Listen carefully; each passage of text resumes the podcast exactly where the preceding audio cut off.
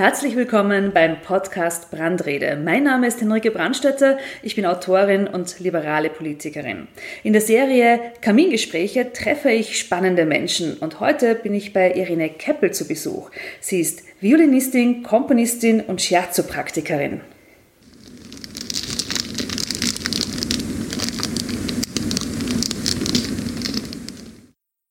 Irene, vielen Dank für die Einladung, dass ich dich besuchen komme. Wir sind hier in deiner Wohnung, die auch gleichzeitig deine Praxis ist und auch dein Proberaum.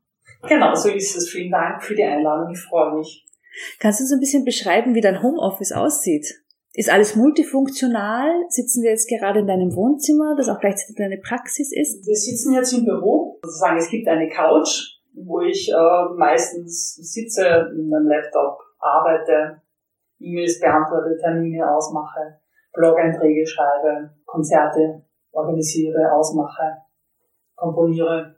Du bist ja gleich mehrfach Ein-Personen-Unternehmen. Was bist du alles? Also ich habe als Jugendliche Violine studiert und bin so in die Selbstständigkeit mit der Violine gekommen. Dadurch, dass ich Konzerte gespielt habe da früh, also es fängt halt an was man so Messen spielt, vielleicht als junge Jugendliche und dann sind halt äh, Konzerte in kleinen Ensembles oder solistisch. Und da ist es die Natur der Sache, dass man selbstständig ist. In Theatern sind dann so kurze Anstellungen gekommen, aber das ist immer nur projektweise. Und äh, mit Komposition ist es auch so, dass man keine Anstellung kriegt, sondern man ist selbstständig. Frau ist selbstständig. Ja, mit Shiatsu ist es so, dass es auch keine Möglichkeit einer Anstellung gibt. Wärst du gerne angestellt? Äh, ich sage mal so, es hat vielleicht organisatorische Vorteile, die ich mir wünschen würde. Denn ich denke, die größte Herausforderung ist, äh, das alles miteinander zu koordinieren, zu planen. Ich rechne ab, ich plane vor, ich mache alles selber. Und ähm, ich bin natürlich, dass das wer anderer macht. Aber auf der anderen Seite ist es auch in Ordnung. Also ich kann mir viele Sachen ausmachen und muss nicht jemand anderen einlernen oder so. Was ist denn das Schönste an deinen Berufen? Die Berührung. Und zwar mit dem Shiatsu ist es natürlich über die physische Berührung. Das, ich finde es wunderschön, Menschen da zu begleiten. Und mit der Musik und der Komposition ist es ähnlich. Also ich fordere oft Leute gern heraus mit der Komposition, die ich mache. Auch hier ist diese Begegnung wichtig, auch für Konzerte natürlich. Und wenn du jetzt äh, Menschen berührst, ja, sowohl mit deinem Instrument, mit deinen Kompositionen auch, ähm, aber genauso als, als Shiatsu-Praktikerin, was spürst du denn, was die großen Themen der Menschen sind, mit denen du zu tun hast? Also ich denke, grundsätzlich ist es ein großes Thema, dieses Verbindung mit anderen Menschen. Ich glaube, das liegt auch daran, dass halt Social Media ähm, die Leute eher zu Hause hält und sich weniger trifft. Und gerade jetzt mit Corona ist das noch verstärkt so, beziehungsweise bemerke ich, dass die Menschen bewusster zu mir kommen zum Shiatsu. Bewusster schauen, dass sie sich begegnen. Ich finde das ganz, ganz wichtig. Also du meinst, dass es dass Menschen vermehrt, auch schon vor der Corona-Krise, ein Thema damit hatten, auch persönlich in Beziehung zueinander zu treten und sich zu treffen, weil die Kommunikation woanders stattfindet, in den sozialen Netzwerken und da halt hinter den Bildschirmen. Ich würde das schon so sagen, ja. Also sich am Abend dann nochmal rauszutrauen oder so mit anderen was zu machen, sich dem auszusetzen, dass man sich begegnet. Ich glaube, das war vorher auch schon Thema. Teilweise ist natürlich auch sehr verschieden bei den Menschen, die dann vielleicht auch überfordert sind. Also eigentlich kann man es so pauschal natürlich nicht beantworten, aber eine Tendenz dazu sehe ich schon auch vor Corona, ja. Also wir kommen dann eh auch gleich zur Corona-Krise. Ähm, und davor weg, für mich als Politikerin war das, also der Lockdown, eine Zeit, wo ich extrem viel gearbeitet habe. Es gab ähm, keine Wochenenden mehr, es war sieben Tage die Woche, hat er sich mit diesem Thema beschäftigt, natürlich auch versucht, sein Team aus der Ferne zu leiten. Man ist auch selber Teil eines Teams, eines Clubs. Ähm, auch wenn man technisch äh, fit ist und alles organisieren kann, ist es trotzdem sehr, sehr anstrengend, diese Zeit, auch die Zeit der Unsicherheit und weil Politik, wenn man sie so betreibt, wie ich sie betreibe, mit Beziehungsarbeit zu tun hat und damit äh, Menschen zu treffen, wenn man gerne Menschen trifft und das einem auch wichtig ist, ähm, ähm, viele Gespräche zu führen, viel unterwegs zu sein und dann war das nicht besonders angenehm zu Hause zu sitzen und auch das Gefühl zu haben, zu hilflos zu sein? Also ich glaube, in dieser Zeit war es jetzt für die einen wahnsinnig viel Arbeit äh, und für die anderen halt äh, Arbeit, damit umzugehen dieser Situation. Also einer anderen Seite Arbeit, weil man nicht arbeiten darf, wie es bei mir im Scherzo war. Ich hatte ja de facto Arbeitsverbot bis 1. Mai, Konzerte ebenso. Und ja, und ich habe auch gemerkt, dass andere überhaupt nicht rauskommen aus der Arbeit. Und ich kann es gut verstehen und ich finde es auch gut und wichtig, dass man da mit der Politik, dass man da echt dran bleibt. Also ich habe auch mit der Musik viel politisch äh, versucht zu bewegen, so, soweit ich das eben konnte, in Oberösterreich und auch in Wien. Und in dieser Zeit natürlich ist es so, dass man dann wieder sich denkt, ähm, ich möchte mich da mehr einmischen. Bevor wir zum Einmischen kommen, zum, zum Aktuellen, ähm, spulen wir kurz zurück äh, zur, zur Corona-Krise. Also es kam der Tag des Lockdowns und damit war dein Geschäft de facto zu Ende. Keine Konzerte mehr, keine Patienten mehr. Wie ist es dir damit gegangen? Ja, das war ein großer Schock, muss ich sagen. Also äh, beim Shiatsu eben wirklich dieses Verbot und äh, bei der Musik hat man halt dann versucht, auch Wege zu finden und damit umzugehen. Und ich hatte noch einen Kompositionsauftrag, also wo ich sowieso zu Hause arbeiten muss, das halt dann irgendwie selbst aufgenommen habe und so und versucht habe, anders zu lösen. Aber ja, bei den Konzerten ist es halt so, dass es ganz viel Vorarbeit gibt. Und dann gibt es halt eine Stunde oder zwei Stunden Konzert oder vielleicht ein Theaterstück oder so, aber die Arbeit passiert halt vorher. Und das war sehr hart, äh, dass das dann abgesagt wird. Die Konzerttourneen sind dann auf Herbst verschoben, wo viele jetzt schon wieder abgesagt haben, ähm, weil es ihnen einfach zu unsicher ist und natürlich viel Arbeit reinfließt. Und somit plant man und dann wird es wieder gecancelt. Also diese Unsicherheit ist ähm, wirklich schwierig auszuhalten bei den Konzerten. Vor allem beim Shiatsu durfte ich dann wieder arbeiten und äh, das Bedürfnis nach Berührung das besteht, glaube ich, für uns Menschen einfach. Und ähm, da hoffe ich einfach, dass das genauso bleibt, auch im Winter, dass man sich berühren lassen darf. Hast du das Gefühl gehabt, dass äh, die Politik per se richtig reagiert hat oder was hättest du anders gemacht oder dir auch anders gewünscht? Es ist schwierig zu sagen, hat sie richtig reagiert oder nicht mit dem Lockdown per se.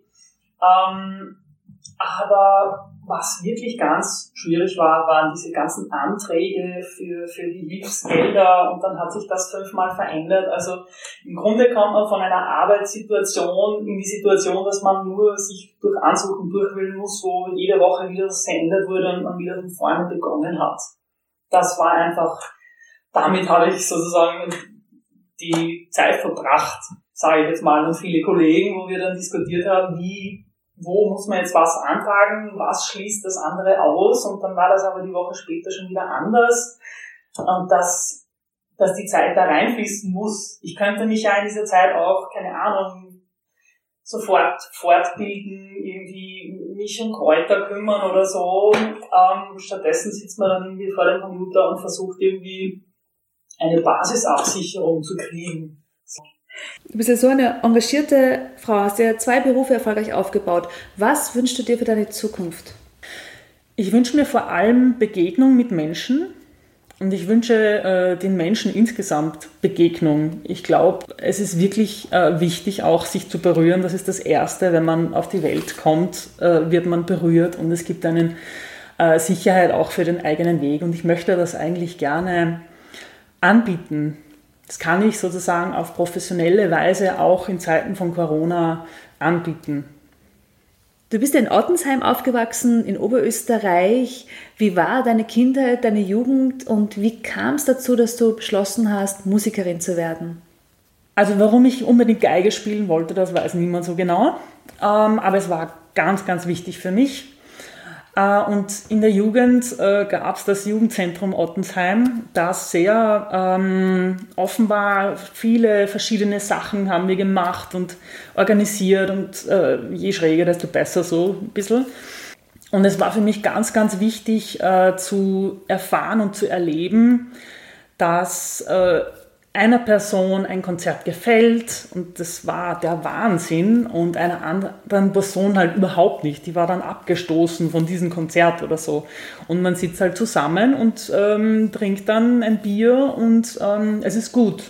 So, man kann verschiedene Meinungen haben, es können einem verschiedene Sachen beschäftigen, aber wir haben uns getroffen und es war weniger relevant, ob einem was gefällt, sondern, also oder was jemandem gefällt, sondern dass man sich entscheidet und einfach Sachen macht, auch wenn man vielleicht wo aneckt und den eigenen Weg geht. Das war vor allem für mich als äh, Frau, die so sozialisiert ist, ganz gut, ähm, dass es nicht darum geht, zu gefallen, sondern du musst halt deinen Weg selber gehen und das ist gut und richtig. Und es wird immer Menschen geben, die einen gut finden und andere, die einen nicht gut finden. Das ist okay.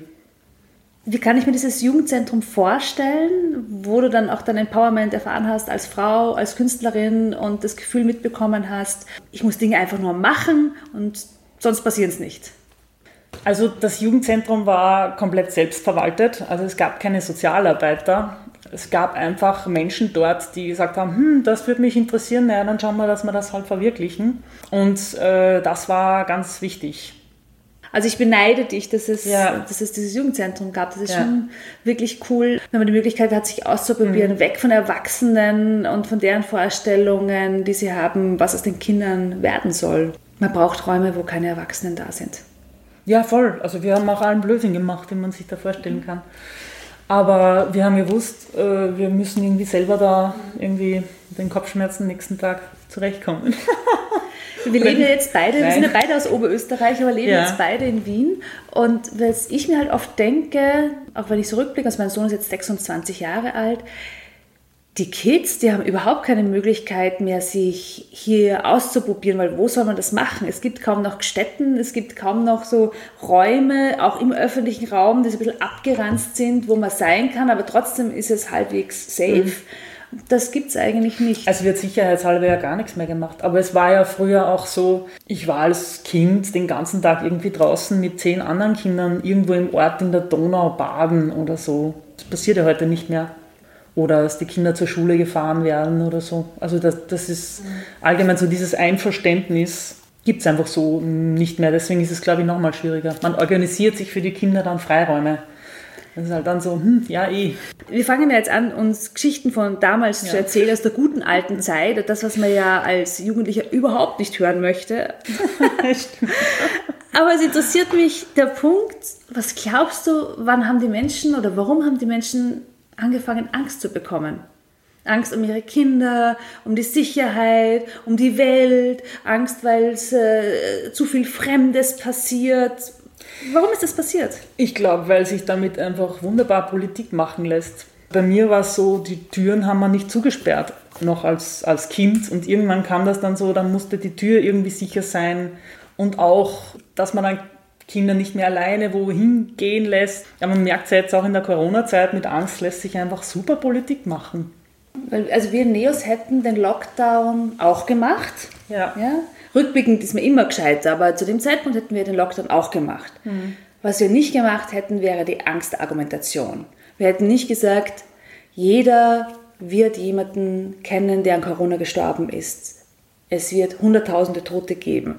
Diese Angstrhetorik, die den Leuten immer noch in den Knochen sitzt, das hätten wir nicht gemacht. Das ist auch nicht in Ordnung damit wird so viel Schaden angerichtet, auch langfristig ja. bei den Menschen, ja, weil das ist unser Bundeskanzler, der das sagt. Ja, das, das ist der Regierungschef. Mhm. Und wenn der sagt, es werden so viele Menschen sterben, dann muss doch was dran sein. Stell dir vor, ich, es geht noch die FPÖ in der Regierung. Ja. Wir hätten Militär auf den Straßen gehabt. Glaube ich auch, ja. Ja, ja, ja. ja. Also ich merke es in der Shiatsu-Praxis, dass dann viele Nackenbeschwerden, also wo, wo die Ängste und der Schock sitzt. Also Schock spürt man im Shiatsu. Und Schock braucht immer auch irgendwie eine, eine, eine Bewegung dann oder eine, wie soll man sagen, das Vermitteln von Vertrauen. Und ich glaube, äh, eben das ist das, woran wir arbeiten müssen, auch aktiv arbeiten müssen, dass wir einfach ein Vertrauen haben und dass sich Wege finden und ähm, auch Wege ausprobieren mit diesem Vertrauen äh, wieder reinzugehen.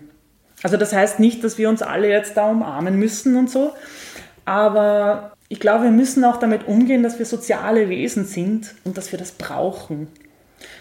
Ja, und Vertrauen ist ja auch die Voraussetzung für Optimismus und Optimismus ist die Voraussetzung dafür, dass ich positiv äh, im Leben weitergehe.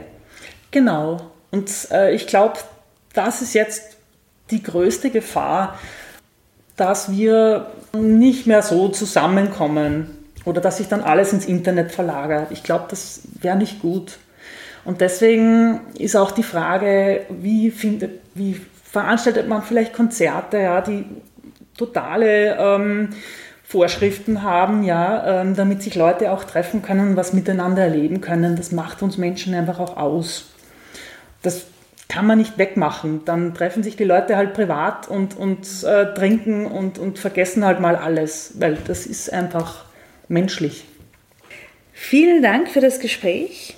Ich war bei Irene Keppel zu Besuch. Sie ist Geigerin, spielt Violine und Scherzo-Praktikerin. Vielen Dank, dass ich da sein konnte. Vielen Dank auch.